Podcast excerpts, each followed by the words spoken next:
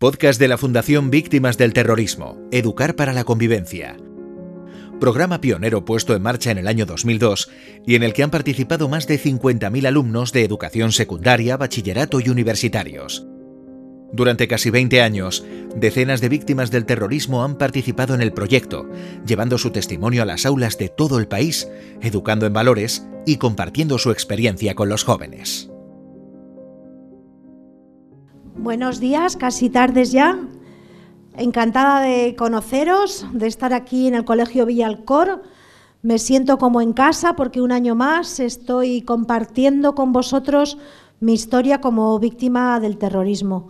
Quiero dar las gracias además a la Fundación Víctimas del Terrorismo, cuyo programa, que se llama, fijaros qué bonito, Educar para la Convivencia, eh, bueno, pues integra estas charlas y por eso mi agradecimiento a la Fundación, al Colegio, a Maribel, a todo su equipo, porque un año más me permite algo que para mí es importantísimo. Voy a intentar explicaros a lo largo de la charla por qué es tan importante. Por qué para mí eh, tiene mucho sentido eh, contaros la historia de mi padre. Mi padre es este hombre que está aquí. Yo ahora tengo más años que él, y fue asesinado por los comandos autónomos anticapitalistas hace casi 40 años. Este año para mí es muy importante, es muy sensible, porque el 26 de marzo próximo se cumplirán 40 años. 40 años. Yo tenía 20 y os voy a contar la historia, ¿no? qué pasó, cómo pasó. Y algo importante, cómo reaccionó mi familia y lo más importante todavía, cómo han reaccionado las víctimas del terrorismo en España, cuyo ejemplo, cuyo comportamiento es, imaginaros si es importante, que es un comportamiento educativo que os puede servir para tener una referencia en vuestra vida, ¿no? desde el punto de vista sobre todo ético. Yo voy a intentar explicaros por supuesto, podéis preguntar y levantar la mano, os, os, pasará el micro y sentiros libres. Yo encantada porque aprendo mucho de vuestras preguntas. Hoy es un día, como os decía, importante porque estoy aquí compartiendo eh, lo mejor de mi historia, ¿no? que han hecho las víctimas a la hora de enfrentar el terrorismo. Y voy a intentar explicaros, como os decía, los principios que defendemos las víctimas del terrorismo en España pero desde un punto de vista vivencial, desde un punto de vista de mi historia. Hay otras muchas víctimas que podrían estar también compartiendo y de hecho lo hacen, van a venir estos días a estar con otros alumnos, compañeros, amigos míos, ¿no? Los principios que defendemos las víctimas son memoria, verdad, justicia y dignidad. Y estos son grandes palabras, pero a veces las grandes palabras se defienden de una manera poco correcta. Los grupos terroristas, muchos grupos terroristas, para que lo entendáis bien, dicen que matan por la libertad. Imaginaros qué contradicción, qué libertad es esa que, se intenta conseguir matando a las, a las personas. Por eso, las palabras, los conceptos, siempre hay que definirlos, y hay que vivirlos ¿no? en el día a día. Pues bien, memoria. Esto es un ejercicio de memoria. Ya vuestro silencio y vuestra atención ya nos está conectando con algo que ha pasado en el país, nuestro país, España, durante muchos años, que ha sido el terrorismo. ¿no? Ha habido muchas bandas terroristas que han actuado en España hasta hace bien poco, Pasa que sois muy jóvenes y afortunadamente pues vosotros ya no lo habéis conocido, no lo, estáis conociendo de una manera directa, pero ha habido muchas personas que han sido asesinadas por el terrorismo, entre otras mi padre. Y por eso es importante, primero, hacer un ejercicio de memoria para reconocer el sacrificio de muchos ciudadanos, para conectarnos con el dolor injusto que han sufrido tantas familias y para aprender de la experiencia de las víctimas, desde el punto de vista sobre todo ético. Y ahora vamos a hacer un pequeño ejercicio porque a mí muchas veces me gusta recordar, y es una de las actividades que hago casi cuando me levanto de la cama todas las mañanas, miro el móvil y hay amigas y asociaciones que recuerdan todos los días a las personas que en el día correspondiente, pues tal día como hoy, fueron asesinadas por distintas bandas terroristas. Y entonces, hoy también he consultado, y esto es un ejercicio de memoria porque las familias de estas personas hoy lo están pasando mal. Están recordando, están yendo a misa, están poniendo flores en los cementerios por el asesinato de su familiar. Y sencillamente vamos a nombrarles porque hoy es un día pues muy duro, porque hay cinco víctimas mortales. A lo mejor alguno, alguna de vosotros eh, se le ha pasado por la cabeza, pero ¿cuántas víctimas del terrorismo hay en España? Pues en asesinatos más de 1.400. Y estas son cinco de ellas, ¿no? que tal día como hoy, en años diferentes, por distintas bandas terroristas, fueron asesinados. Y hoy recordamos su nombre, nos solidarizamos con las familias y nos conectamos con ese dolor injusto en un ejercicio de memoria. Y sencillamente voy a humanizar a estas personas, voy a recordarles con nombres y apellidos, porque no somos números las víctimas. Las víctimas tenemos historia, tenemos proyectos a veces rotos por el terrorismo. Pues bien, estas personas son Ángel Rodríguez Leal, Enrique Valdevira, Luis Javier Benavides, Francisco Javier Sauquillo, Serafín Holgado de Antonio. Sencillamente, es un ejercicio que si tengo oportunidad de conocer a alguna de estas familias, pues les diré que alumnos del Colegio Villalcor se acordaron de ellas. Pues bien, como os decía, este es mi padre. Para mí fue duro sobrepasar la edad de mi padre. Mi padre fue asesinado con 53 años. Yo ya tengo algunos más. Y voy a contar su historia. Voy a recuperar la memoria de mi padre y os la voy a ofrecer a vosotros para eh, que aprendamos todos juntos pues una historia reciente que, como os decía, ha costado mucho dolor, ¿no? Y nos sintamos también orgullosos de algunas cosas que como sociedad hemos sido capaces de aprender, aunque haya todavía temas pendientes. Bueno, yo tenía 20 años, algunos años más que vosotros. En 1982 damos un salto en el tiempo. ¿Y alguno, alguna quiere ser periodista? En el futuro, aquí en este grupo, antes no había nadie. ¿Aquí hay alguien que quiera ser periodista? Bueno, pues yo quería ser periodista en 1982. Y de hecho estaba estudiando periodismo en Bilbao, en el País Vasco, porque yo soy de San Sebastián. Y era mi sueño, imaginaros, yo quería ir a, países lejanos, a, contar las guerras, ¿no? Y bueno, el destino nunca sabes por dónde te va a llevar. Y entonces el 26 de marzo de 1982 yo mm, viajé de Bilbao a San Sebastián, donde vivía mi familia, porque había sido mi cumpleaños el 13. Yo acababa de cumplir 20 años. Y entonces esa mañana llegué a casa de mis padres, llamé a mi padre, es la última vez que hablé con él, y unas palabras pues que recuerdo se me quedaron grabadísimas. Le dije, papá, ya estoy aquí, luego cuando vengas a comer hablamos de cómo vamos a celebrar con la familia mi cumpleaños y como anécdota os diré que le pregunté, bueno, papá, tráeme un vale, ¿tienes vales de descuento? Porque mi padre era director de Telefónica en Guipúzcoa, ¿vale? Y entonces en esa empresa había unos vales de descuentos y yo le dije, tráeme un vale de descuento que me quiero comprar un vaquero algo muy típico, ¿no? Y mi padre también me contestó algo muy típico que seguro que vuestros padres o vuestras madres os han dicho alguna vez. Tú como siempre pidiendo, hija. ¿A que sí, alguien, no? Y nada, un beso y nos vemos luego. Yo tengo, y en ese momento, una hermana que en ese momento pues tenía un poquito menos que vosotros ahora, 14 años.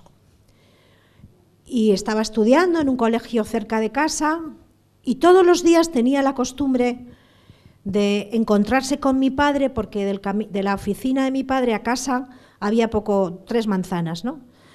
Y entonces se encontraban, se daban un beso, mi padre le daba una peseta, ya sabéis que antes del euro había pesetas en España, les daba unas pesetas y mi, pues eso, pues mi hermana se compraba chuches y, y bueno, pues nada. Y entonces mi hermana había salido de casa ya y mi madre y yo estábamos en la cocina preparando la comida. Y entonces sonó el teléfono, o sea, me acuerdo hasta, del sonido del teléfono. Imaginaros, ¿no? Una característica del terrorismo, cómo se te queda grabado, es lo que se considera un estrés. hay momentos, situaciones relacionadas que se te quedan grabadas para siempre, ¿no? Y unas palabras con las que estuve soñando muchos años, hace mucho que no, me dijeron, baja deprisa, que a tu padre le ha pasado algo. Entonces yo bajé, yo vivía en un noveno y no me acuerdo cómo bajé. Sin ascensor no tengo recuerdo. Yo solo sé que solté el teléfono, no me acordé ni de mi hermana ni me acordé de mi madre y yo solamente quería saber qué le había pasado a mi padre. Es la necesidad de saber. Y a lo mejor alguno estáis pensando, ¿y cómo sabías que, que había sido víctima de un atentado? ¿No? Yo sabía que había sido víctima de un atentado, con ese le ha pasado algo que me dijeron por teléfono, porque mi padre era una persona amenazada. ¿Entendéis el concepto? El terrorismo amenaza. Amenaza a la gente que quiere matar como posible objetivo. Y aquí hago un pequeño paréntesis. El terrorismo entró en mi casa año y medio antes. porque año y medio antes la banda terrorista que mató a mi padre, los comandos autónomos anticapitalistas, que para entendernos es una rama de ETA, ETA os suena, ¿no? Esta banda que mató a mi padre era como una rama de ETA. Pues en 23 de octubre de 1980, el jefe de mi padre, íbamos a nombrar, íbamos a humanizar, íbamos a recordar, Juan Manuel García Cordero, casado con siete hijos, fue secuestrado por los terroristas, llevado a un monte de San Sebastián, atado a un árbol y asesinado a las horas. Mi padre era compañero, era subdelegado, era amigo, se conocían de toda la vida. Y entonces mi padre, junto a mi madre, tomaron una decisión que vosotros vais a decirme, vais a calificar me vais a decir qué os parece y seguro que lo vais a adivinar. Una conversación en la cocina de mi casa en la que mi padre le dice a mi madre, Pilar, así se llamaba mi madre, me han ofrecido irme del País Vasco. Imaginaros la situación, el jefe asesinado, ¿no? Miedo, amenaza, que es lo que mejor saben hacer los terroristas. Y funciona. Eh, ¿qué hacemos? ¿Nos quedamos o nos vamos? Y entonces mi madre, se llamaba, bueno, Pilar, que ha muerto hace unos años, eh, le dijo, ¿por qué nos vamos a ir? No hemos hecho nada. Y mi padre le contestó, tienes razón. Y mi padre asumió el cargo, la responsabilidad de su jefe asesinado, demostrando que él y mi madre, por supuesto, eran un poquito más alto. Muy bien, muchísimas gracias. Han sido vuestras palabras las que han calificado este acto. Mis padres decidieron con valentía asumir una responsabilidad. Hubiera sido más cómodo irse. Quizá mi padre estaría vivo. Y yo en un momento, en el primer momento no lo entendí. Yo hubiera preferido que nos fuéramos en ese momento, porque yo quería irnos a Zaragoza, donde había mucho ambiente universitario, donde íbamos a estar más tranquilos, donde había menos lío en las calles, porque tened en cuenta que aunque os parezca increíble, ¿no? Porque es una realidad que ha vivido nuestro país, en el, País Vasco los asesinatos en, en los 80 eran semanales. Había cinco bandas terroristas que actuaban. Fijaros que se, llamaba la se llamó los años 80 la década de plomo. El grueso de las víctimas mortales se produjeron en aquellos años. Entonces mis padres demostraron ser valiente, pero Mi padre asumió esa responsabilidad, pasó a ser una persona amenazada y entonces eso conlleva unos cambios en la vida de las personas. Cambiamos de domicilio para estar cerca de donde mi padre trabajaba y a mi padre le pusieron escolta, ¿entendéis esto, no? Dos, dos policías nacionales, dos ángeles custodios, dos personas que poniendo a riesgo su propia vida protegían a mi padre. Como homenaje a los cuerpos y fuerzas de seguridad del Estado, a las policías que tanto sacrificio han tenido en esta lucha contra el terrorismo, me gustaría preguntaros si alguno de vosotros sois familiares, amigos, vecinos de algún policía, guardia civil, militar. En todos los grupos hay. Pues yo quiero quiero agradeceros eh, y sentirme muy cercana al esfuerzo de lo que representan vuestros familiares, porque en España el 60% de las víctimas mortales de ETA han sido guardias civiles, policías y militares. Y para mí es algo muy, muy cercano porque mi padre fue asesinado con uno de sus escoltas. Pues bien, además no lo he nombrado todavía y es algo que debo hacer. El policía nacional que acompañaba a mi padre era un joven de 24 años, valiente también, que decidió ser escolta y proteger a las personas amenazadas y que perdió su vida porque fue asesinado junto a mi padre. Pero os he dicho en algún momento, no sé si os habéis dado cuenta, que mi padre eh, tenía dos escoltas, ¿no? dos policías nacionales, pero el otro escolta, Rafa, afortunadamente ese día no estaba presente. El escolta llegaba a la oficina de mi padre, le acompañaba a mi padre, los escoltas, los dos normalmente, y, lo, le acompañaban eh, hasta el domicilio. ¿no? Pero ese día Rafa se fue a hacer otras cosas, porque como el trayecto era, era corto, pues, pues se organizaron así. Y si yo os pregunto si pensáis que Rafa es víctima del terrorismo? ¿Pensáis quién piensa que es víctima del terrorismo? Muy bien, ¿quién piensa que no? Muy bien, pues todos tenéis razón. Esta es otra característica del terrorismo. Por eso los delitos de terrorismo son tan especiales. Primero porque no todas las sociedades los sufren. Rafa afortunadamente salvó la vida por no estar en ese momento. Había dos terroristas que sabían que podía aparecer mi padre con dos policías. Estaban preparados para matar a los tres. Yo os hablo así porque ha habido un juicio. Esto es verdad judicial. Pero sin embargo, pues Rafa no estaba. E, pero os puedo garantizar, porque eso lo conozco bien, que Rafa estuvo muchos años de baja psicológica y pasándolo muy mal. ¿Cómo pensáis que se sentía Rafa en esa situación? Muy bien, muy bien.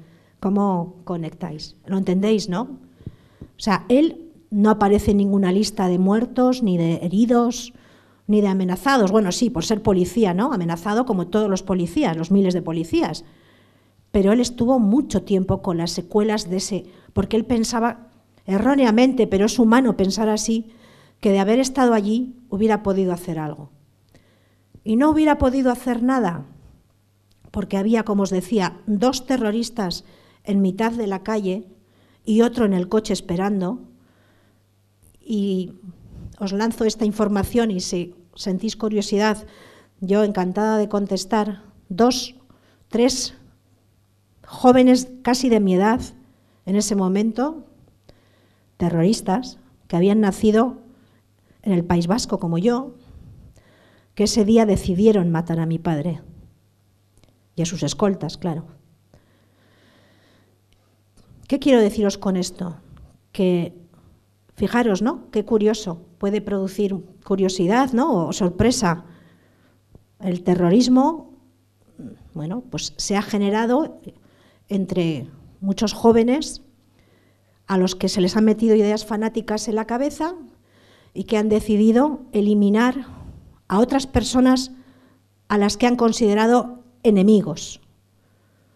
¿Por qué, a lo mejor habéis pensado, ¿por qué consideraban enemigo a tu padre, no? Estos terroristas, como otros grupos terroristas, ha habido más, querían eliminar a todo lo que tuviera que ver con España.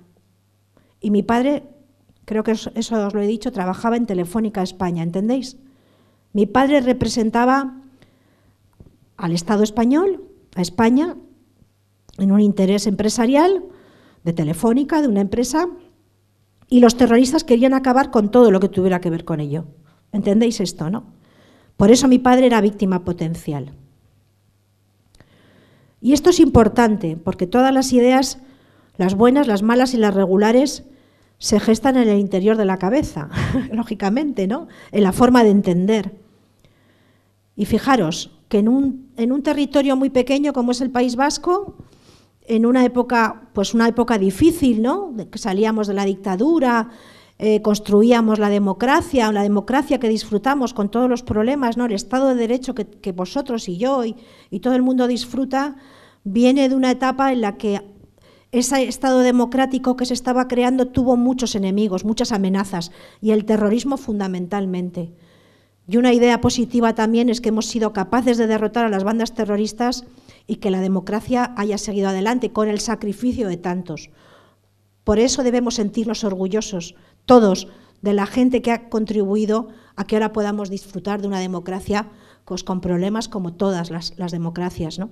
Por supuesto. Pues bien, ¿qué ideas tenían estos jóvenes en la cabeza? ¿Por qué? ¿Cómo es posible, no? Porque yo a veces no tengo respuestas para todo, tengo también preguntas que, que no he podido contestar, ¿no?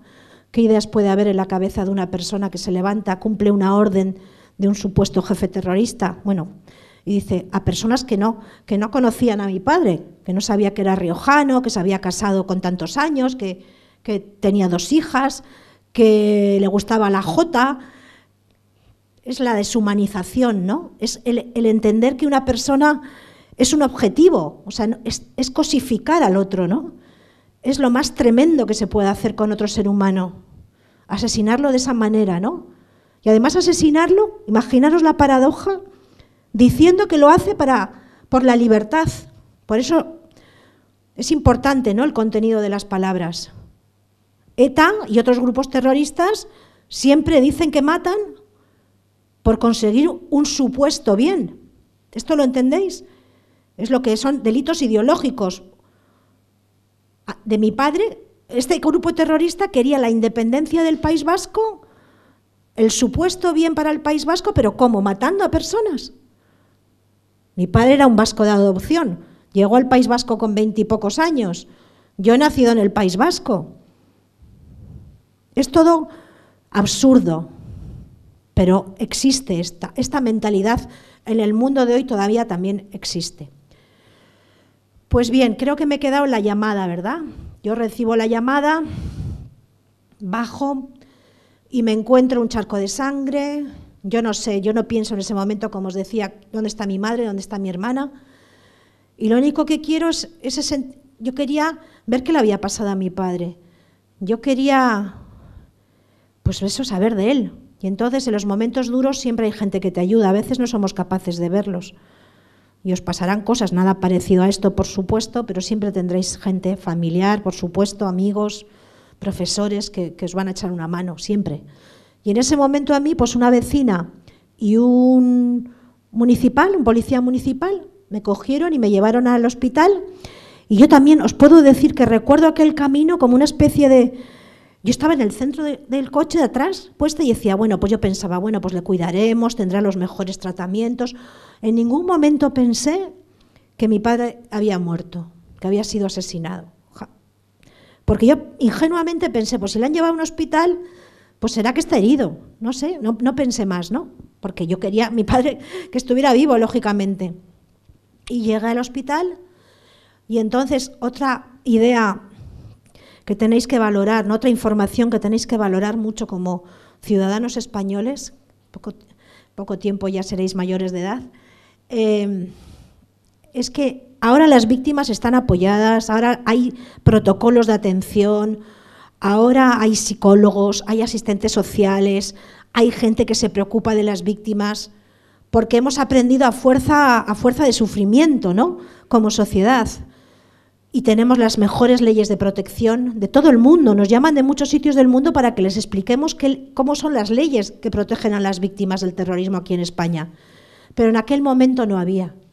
En los 80 todavía no había. Y entonces, aunque os parezca increíble, yo empecé a decir, soy la hija mayor de Enrique Cuesta, quiero ver a mi padre, quiero ver a mi padre, quiero ver a mi padre. ¿Dónde está mi padre? Entonces, claro, había como una especie de silencio ahí en los, pasillos del hospital. Y entonces pasó algo que ahora sería impensable. Entonces hay que quedarse con, la idea de que ahora esto es impensable, afortunadamente. Sacaron a mi padre en una camilla al, al pasillo y entonces yo pude comprobar que mi padre había sido asesinado, que estaba muerto. Y en ese preciso momento es cuando empieza mi segunda vida, cuando yo compruebo la segunda parte de mi vida, importante, cuando yo soy víctima del terrorismo porque han asesinado a mi padre, junto a mi familia, por supuesto, y todo cambia. Yo estoy llamando, pero había familiares míos, había familiares míos que se estaban enterando por el telediario. Eso le ha pasado a muchas víctimas. Imaginaros el shock, ¿no? Que tú estás viendo el telediario y de repente, pues tu vecino, tu compañero, tu familiar, pues ves que ha sido víctima de un atentado. Imaginaros el shock, ¿no? Mi hermana estaba en casa junto a mi madre, esperando noticias y bueno, pues imaginaros también cómo tuvieron que ser esas horas, ¿no? Para ellas. Yo el siguiente recuerdo que tengo antes de pasar por casa, de llegar a mi casa, imaginaos cómo es la cabeza, ¿no? Se te quedan algunas cosas, otras no. Es ir al juzgado a la tarde porque alguien me dijo, vete al juzgado, que tienes que, decir lo que ha pasado. Yo no había visto más que lo que os conté, ¿no? Pues que había llegado, que el charco de sangre, que fui... Lo que pasa que como había constatado que mi padre estaba muerto, pues me dijeron, vete al juzgado que tienes que, que, tienes que, que hacer una declaración. Y otra, otra idea ¿no? que tenéis que tener, que sentiros orgullosos de ellos. Ahora tampoco en el trato judicial, aunque queda mucho pendiente en el, en el tema judicial para las víctimas, ahora se trata a las víctimas con más humanidad. Porque en ese momento, pues una funcionaria, que pobrecita ella, porque no estaba preparada y seguramente no sabía hacerlo mejor ni nadie la había formado, pues estaba tomándome declaración, escribiendo. Y imaginaros que yo recuerdo el tac-tac de la máquina. Bueno, es que eso es como del paleolítico medio para vosotros porque no había ordenadores. ¿Sabéis? Habéis visto máquinas de escribir, ¿no? Que hacen ruido, tac, tac, tac. Y yo recuerdo ese ruido de las letras. Y, de repente me, me pregunto, ¿cuántos tiros ha recibido tu padre? Esa misma tarde. Esa pregunta ya sabemos que no se puede hacer a una víctima que está en shock. Ya lo sabemos, hemos aprendido. Y ahora esto es impensable. Pero venimos de aquello. Bueno, mi vida cambió totalmente, dejé de estudiar. Mi hermana, como os he dicho, tenía 14 años. Como anécdota os diré que mi hermana Irene, que tiene un nombre precioso además, que significa paz, eh, ese año sacó las mejores notas de su vida. ¿Por qué pensáis que pasó eso? Muy bien. Muy bien, porque se concentró en estudiar, han dicho. Claro que sí. Cada uno busca sus métodos ¿no? para no sufrir muchas veces. Y mi hermana vio, mm, y os puedo decir que hace poco tiempo que yo me enteré lo que había visto mi hermana. Mi hermana llegó al lugar del atentado y lo vio, vio a mi padre en el suelo. Y entonces lo que pasa que alguien bueno también le cogió y le llevó a casa por detrás, por, por detrás de la manzana y por eso yo no la vi. Imaginaros lo que es vivir con eso, porque tampoco había atención psicológica y no se hablaba de secuelas psicológicas. Y claro, pues ese año mi hermana, que ha sido siempre un grandísimo apoyo para mí, y yo estoy segura que yo para ella, eh, pues lo vivió así, ¿no? Y luego mi madre, mi madre cayó en una depresión y pues no estuvo fuerte en ese momento. Entonces, bueno, pues en la vida hay momentos que, nos, os repito, no os va a pasar nada parecido, pero a veces tienes que ser fuerte y tienes que tirar para adelante porque en tu entorno familiar o a lo mejor en tu pandilla de amigos eres la más fuerte el más fuerte y dices, pues tengo que, tengo que seguir adelante. Y entonces yo lo tuve clarísimo y eso a mí me ayudó. Imaginaros, aunque cambié de vida, mi padre asesinado, mi madre mal, pues a mí e, el hecho de tener que ser la más fuerte y tener que lograr cierta estabilidad en casa y, nos compramos un gato, os, cuento como anécdota, y bueno, pues tener una cierta normalidad, pues a mí me ayudó, ¿no? Me ayudó a no tener tanto tiempo para pensar en cómo estaba yo. Os diré también así, ahora que no nos oye nadie, que yo tuve una pequeña crisis cuando tuve a mi hijo, que se llama como mi padre, Enrique, que ahora tiene 18 años.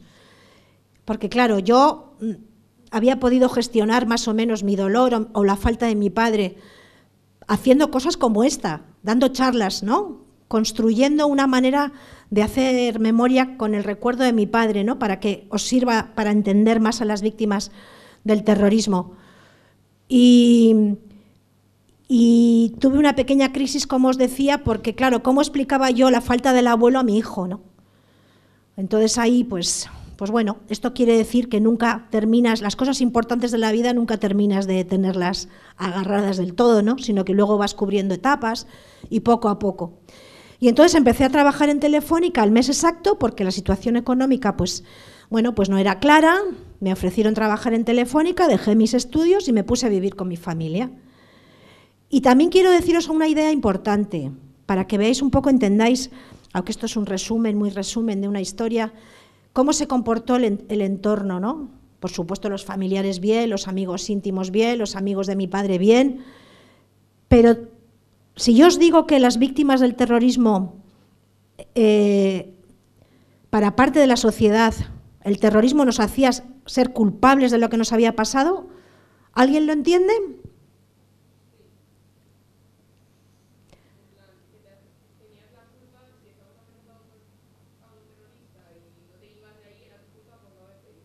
Bueno, ella dice que, por no habernos ido a lo mejor éramos culpables. ¿Tienes razón? Sí. Que... Vale. Sí, sí, no, no, no, por supuesto, sí, sí, lo entiendo. Y tienes razón. Es parte de eso es así. Pero es más, es más que eso todavía. Mirad, el terrorismo a veces pone una bomba como los, os, os suena los trenes de Atocha, ¿no? ¿Cuántos muertos? En Atocha, aquí mismo, cerquísima. ¿Cuántos? 192. España ha sufrido mucho el terrorismo. Y en el año 2004. Ya sé que vosotros, por, pues por edad, os parece hace mucho, ¿no? Pero tampoco hace tanto. Quería deciros que el terrorismo a veces pone bombas y le pilla al que esté allí en ese momento. Es lo que se llama el terrorismo indiscriminado, ¿no? El que pasa. ¿Entendéis esto? Pero a veces, como en el caso de mi padre, el terrorismo y el terrorismo de ETA ha actuado así y la banda terrorista que mató a mi padre también, selecciona a las víctimas por lo que representan. ¿Entendéis esto? ¿Se entiende, no? Y en esos casos, primero, en muchos casos, primero te amenaza. Mi padre era una persona amenazada, ¿lo entendéis? Mataron a su jefe, llevaba escolta. Luego te matan y luego te insultan. ¿Y cómo te insultan después de asesinado? Porque ellos sacan un comunicado a la prensa en el que dicen barbaridades de la víctima. De mi padre, ¿qué dijeron? Pues la barbaridad de que mi padre era colaborador del Estado español opresor, ¿entendéis? Que se merecía estar muerto. Eso es lo que hacen los terroristas, justificar sus crímenes, legitimar sus crímenes. Por eso el terrorismo tiene estas consecuencias tan, tan duras, ¿no? Y por eso tenemos que estar preparados para no caer en la trampa de comprender cualquier tipo de vulneración tan grave de derechos humanos. ¿Entendéis por lo menos? ¿Lo entendéis, no? Y si hay alguna duda, levantáis la mano eh, en cualquier momento, ¿no? Entonces, ¿cómo reaccionaba el entorno? ¿Cómo pensáis que la gente reaccionaba? Porque ¿qué había? ¿Qué hace el terrorismo? ¿Extiende él? Muy bien, el miedo. Entonces, claro, la gente, mucha gente, vecinos, gente de la calle normal, no se acerca a la víctima porque piensa que los terroristas, ¿entendéis esto, no? Si me ven cerca de la víctima van a pensar que yo también soy culpable y por lo tanto me protejo. ¿Entendéis el mecanismo? Por eso ha costado tanto y puedes poner por favor la de las manos blancas, Salí. Por eso ha costado tanto, tanto tiempo en España hasta, hasta por poner una fiesta, fiesta hasta 1997, por poner una fecha que no os voy a explicar por qué, lograr que las víctimas para la gente fuéramos todas inocentes. Nadie se merece esto. Nadie. Eso es una idea central. Es que, imaginaros si es una idea central, que las víctimas pensamos que no se lo merecen ni los asesinos de nuestros familiares. ¿Os sorprende esto, esta idea? Es que esa es la diferencia entre una víctima, que por supuesto lucha por sus derechos, pero defiende los derechos, incluso de aquellos que tanto daño han cometido o le han, hecho, ¿no? Ha provocado en su familia. ¿Entendéis la diferencia? Un terrorista solo ve sus, sus derechos, sus objetivos y mata a los que piensan que están fuera de ellos, a sus objetivos, ¿entendéis? Sin embargo, las víctimas del terrorismo españolas, que es lo que mejor conozco, hemos defendido nuestros derechos para todo el mundo. Cuando yo digo que quiero un juicio justo para el asesino de mi padre, y lo, digo de verdad, y he participado en ese juicio porque fui testigo y si alguien tiene curiosidad se lo cuento. Estoy poniéndome, estoy de una forma vivencial defendiendo los derechos humanos universales que habéis estudiado, ¿no? La Declaración Universal de los Derechos Humanos, el primero, el derecho a la vida. Porque si son universales, son para todos. Entonces, que yo os diga, por ejemplo, que estoy en contra de la pena de muerte para el asesino de mi padre, ¿tiene fuerza esta idea? ¿Sirve para pensar, por lo menos? Yo creo que sí. Pero lo más importante no es que yo lo piense yo, lo más importante es que estamos en un país en el que las víctimas del terrorismo, y somos miles, muchos familiares, amigos, compañeros de las víctimas, jamás hemos defendido la pena de muerte para nuestros asesinos, los asesinos de nuestros familiares. Jamás. Y eso es muy grande. Y por eso estamos en un ámbito educativo, porque esto tiene que ver con la formación en valores es muy fácil decir ciertas cosas, sé que la violencia es un atajo, sé que muchas veces se justifican cuestiones, pero hay que vivirlas. Y entonces alguno me podréis preguntar a lo mejor, ¿y por qué lo haces? Alguien, ¿no? Puede preguntarlo. Pues yo lo hago porque esto me hace sentirme mucho más cerca de mi padre, porque mi padre era una persona normal, decente, tolerante, abierta, respetuosa con los derechos de los demás. Y sin embargo, el que le mató era todo lo contrario. ¿Y yo dónde quiero estar? Yo quiero estar cerca de mi padre. Y si me hubiera metido por un camino de violencia, de revancha, de ojo por ojo, me hubiera alejado de lo que significa mi padre. Por lo menos lo entendéis. Alguno puede no estar de acuerdo, ¿eh? yo lo entiendo perfectamente. Pues bien, como os decía, las víctimas tardamos mucho tiempo en, en hacer entender a la sociedad que todas las víctimas éramos inocentes. Porque aunque os parezca increíble, durante años, no os digo que toda la gente, pero había gente, bastante gente, que decía, bueno, es que si es policía, al fin y al cabo va armado y hay terroristas, pues es normal que unos se maten a otros. Y yo hacía un pequeño truco en algunas charlas cuando todavía ETA mataba, porque yo llevo dando estas charlas muchos años, y llegaba, y llegaba a una clase y es un pequeño truquito. Y les decía, vengo un poco impresionada porque he leído en el periódico que, ETA va a matar a policías y a dentistas. Y, y la gente reaccionaba y me decían, ¿a dentistas? ¿Entendéis el truquito? Mucha gente daba como normal diciendo, ah, bueno, que mate a policías, pues ha matado a muchos, pues seguirá matando, pero es fruto de la falta de reflexión. Todas las víctimas de todos los terrorismos de izquierda, de derechas, nacionalistas, yihadistas, todos los terroristas, todas las víctimas del terrorismo, todas en el mundo son inocentes, porque nadie, es que ni, nadie, nadie tiene que pasar por una experiencia parecida si de verdad creemos en, la democracia y si de verdad creemos en los derechos humanos, ¿no? Siempre será injusto. ¿Eso quiere decir que las víctimas no luchemos por la justicia y es otra gran palabra. Pues no, yo llevo luchando muchísimos años de mi vida porque el asesino de mi padre está, esté donde está, que es en la cárcel. Es una historia larga, daría para otra charla. Fue detenido y juzgado, os la resumo mucho, fue detenido y juzgado en el 2010 Imaginaros, desde 1982 que había matado, y digo que había matado porque hay una sentencia judicial. Y yo fui testigo en ese juicio. Yo quise mirarle a la cara y quise ver lo que había en aquella mirada, si estaba arrepentido, si reconocía lo que había hecho. Y no, no leí o no sentí más que odio. Bueno, quise hacerlo porque en los juicios te pones delante del, del acusado, ¿no? Por eso fui testigo, para contar lo que os he contado, que yo fui vía el charco, tal.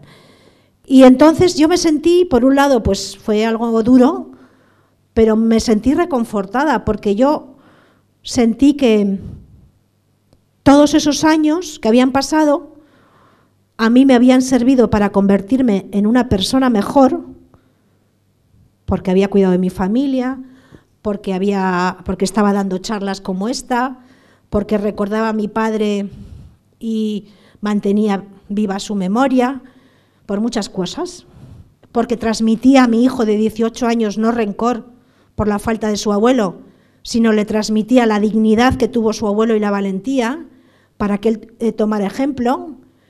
Y sin embargo, no, vi todo lo contrario en aquella mirada. Y esa es la diferencia. Y a mí, os lo digo también, y soy totalmente sincera, ¿no? Me hubiera gustado que él hubiera estado en otra situación, porque él tiene hijos. ¿Qué les cuenta? ¿No? Justifica lo que pasó porque él siempre se ha reconocido inocente, pero bueno, hay un juicio, hay una sentencia, y puedo decirlo así, ¿no? La sentencia reconoció que mató a mi padre Enrique y al escolta Antonio.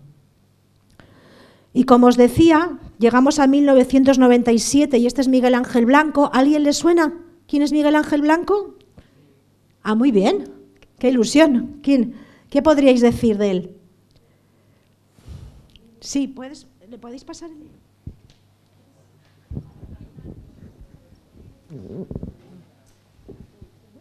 Hola, eh, soy Mario Franco y lo que me suena de él era que mm, era un funcionario del PP en un ayuntamiento del País Vasco y entonces la banda terrorista de ETA le cogieron, le secuestraron, le llevaron a un árbol, también le ataron a un descampado y le estuvieron buscando, la policía, la gente, al final no lograron dar con él. Sé que creo que los policías llegaron a escuchar eh, un tiro y luego la gente, pues como en la imagen, salieron a reivindicar pues que soltaran a Miguel Ángel. ¿Alguien quiere decir algo más? ¿Alguien sabe algo más de Miguel Ángel Blanco? ¿Alguien quiere decir algo más de Miguel Ángel Blanco? Muchísimas gracias, lo has dicho prácticamente perfecto. Eh, yo os, invito, por supuesto voluntario, a mí me haría mucha ilusión, no me voy a enterar si lo hacéis, lo, lo digo por vosotros mismos, pues dos cositas sencillas, que en internet mm, pongáis el nombre de Miguel Ángel Blanco y a ver que investiguéis, que investigáis os va a sorprender. Y luego que preguntéis a profesores, familiares, etcétera, qué recuerdan de Miguel Ángel Blanco. Y yo os puedo garantizar que en muchísimos casos os va a sorprender, por no decir que en algunos vais a alucinar, del nivel de detalle que vuestros familiares os puedan contar cosas de Miguel Ángel Blanco. Mirad, por Miguel Ángel Blanco, que fue secuestrado y asesinado por ETA, que es este chico en el que aparece la foto, que no se le ve muy bien, Salieron a la calle en España casi 6 millones de personas intentando salvar su vida. Porque ETA dio un ultimátum a la sociedad. ETA dijo a la sociedad y al gobierno de España en ese momento, si no acercáis a los presos de ETA al País Vasco, mataremos a Miguel Ángel Blanco. Hay 48 horas. Y esas 48 horas cambiaron la percepción del terrorismo en España. Y todos salimos a las calles para exigir a ETA que no matara a Miguel Ángel. No lo conseguimos porque ETA pues, son terroristas, que, hacen? Matar. No, no tuvieron clemencia. Y por Miguel Ángel nos sentimos todos identificados con la víctima, porque era un chico joven, de un pueblo pequeñito, concejal de un partido popular, nada, pues músico, tocaba la batería, Y además, fijaros, es importante para mí estar aquí hoy con vosotros, que este año también hay una fecha muy simbólica. Este año se van a cumplir 25 años de su asesinato. Y vamos a ir a los colegios a contar la historia de Miguel Ángel Blanco y ver qué pasó y qué podemos aprender de lo que pasó y rendir homenaje, ¿no? Rendir homenaje a Miguel Ángel como símbolo. Sabéis que, por ejemplo, pues Gandhi es eh, un símbolo de la no violencia, ¿no? Suena Gandhi. Pues Miguel Ángel Blanco para mucha gente, y me incluyo por supuesto, es un símbolo de las víctimas del terrorismo, porque en aquel momento todos estuvimos unidos, intentando salvar la vida de Miguel Ángel. Y no sé cómo estoy de tiempo. ¿Cuánto queda? Ah, bueno, este era Miguel Ángel.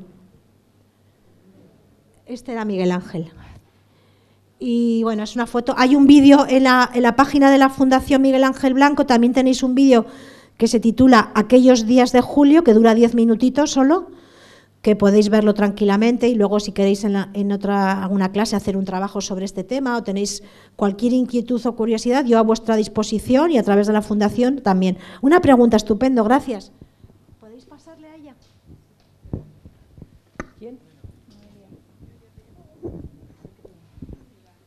A Miguel Ángel Blanco lo asesinaron antes o después que a tu padre. Ah, vale.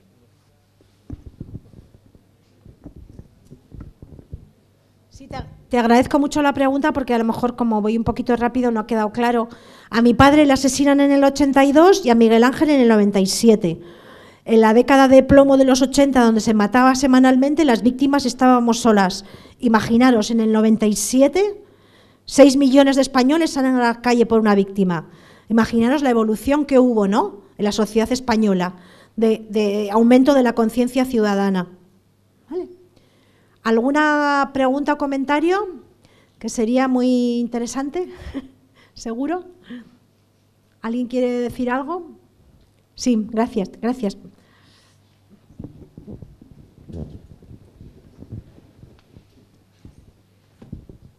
Eh, ¿Fue Miguel Ángel Blanco eh, asesinado por el mismo hombre que asesinó tu padre? No. Ya, pero era una rama de ETA. Pues mira, no, pero os eh, para que veáis lo que es la vida y el destino, yo trabajo en la Fundación Miguel Ángel Blanco, por lo tanto conozco también, fui al juicio de los asesinos de Miguel Ángel Blanco, y, los dos terroristas, el asesino de mi padre y el asesino de Miguel Ángel Blanco, vinieron juntos en el avión de Francia a España para ser encarcelados. No me digáis que no. ¿No? No es curioso. Esa anécdota me ha venido a la cabeza cuando me has dicho, son dos terroristas diferentes, de distintas organizaciones terroristas, pero están relacionadas, pero el destino los unió. Imaginaros ese vuelo porque ellos estaban en Francia, escaparon a Francia. Entonces la policía francesa los mandó a España para ser juzgados. O sea, sí hay una, sí hay una vinculación, ¿no? Y los dos están, afortunadamente, ahora en, en prisión todavía. Pues la condena de mi... Bueno, el asesino de Miguel Ángel Blanco tiene tantos asesinatos que es un killer. Quiero decir, habrá matado a... Yo no, no, no me sé ahora exactamente el dato, pero a muchísimos ciudadanos. Ha sido jefe de ETA y además os diré, aunque parezca increíble también, junto a su pareja.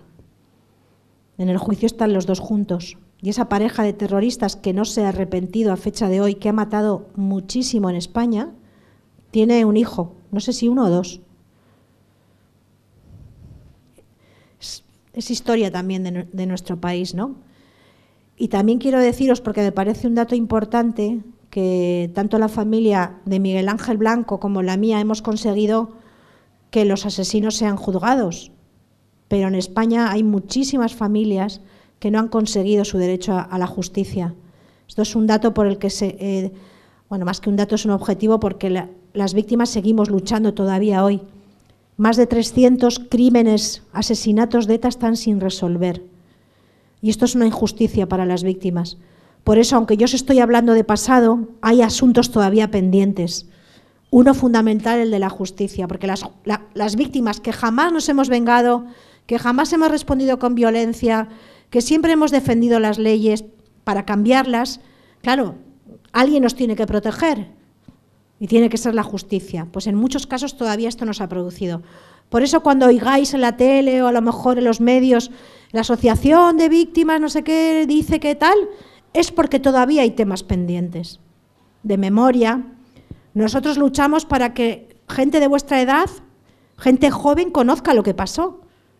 Hay muchísima gente, incluso de más años que vosotros, que no sabe quién es Miguel Ángel Blanco. Vosotros porque sois muy jóvenes, pero gente de 25, a lo mejor tenéis hermanos de esa edad o familiares, le preguntáis y tampoco saben quién fue Miguel Ángel Blanco. Entonces nosotros luchamos contra, las víctimas luchan contra el tiempo también, y luchamos contra el olvido y luchamos contra la impunidad. ¿Pero por qué? Por solidaridad con las víctimas, pero también para que aprendamos de lo vivido. Y porque creo que en general, bueno, estoy convencida, las víctimas somos un buen ejemplo de comportamiento social. Sí. Eh, ¿Alguien por allí?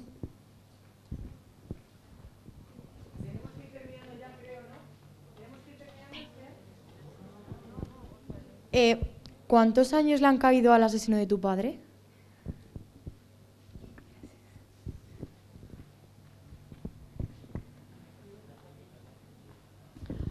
En la sentencia 46.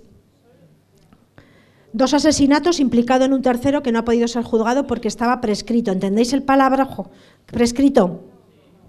Prescrito quiere decir que pasan 20 años y no han detenido a los culpables y entonces eres inocente.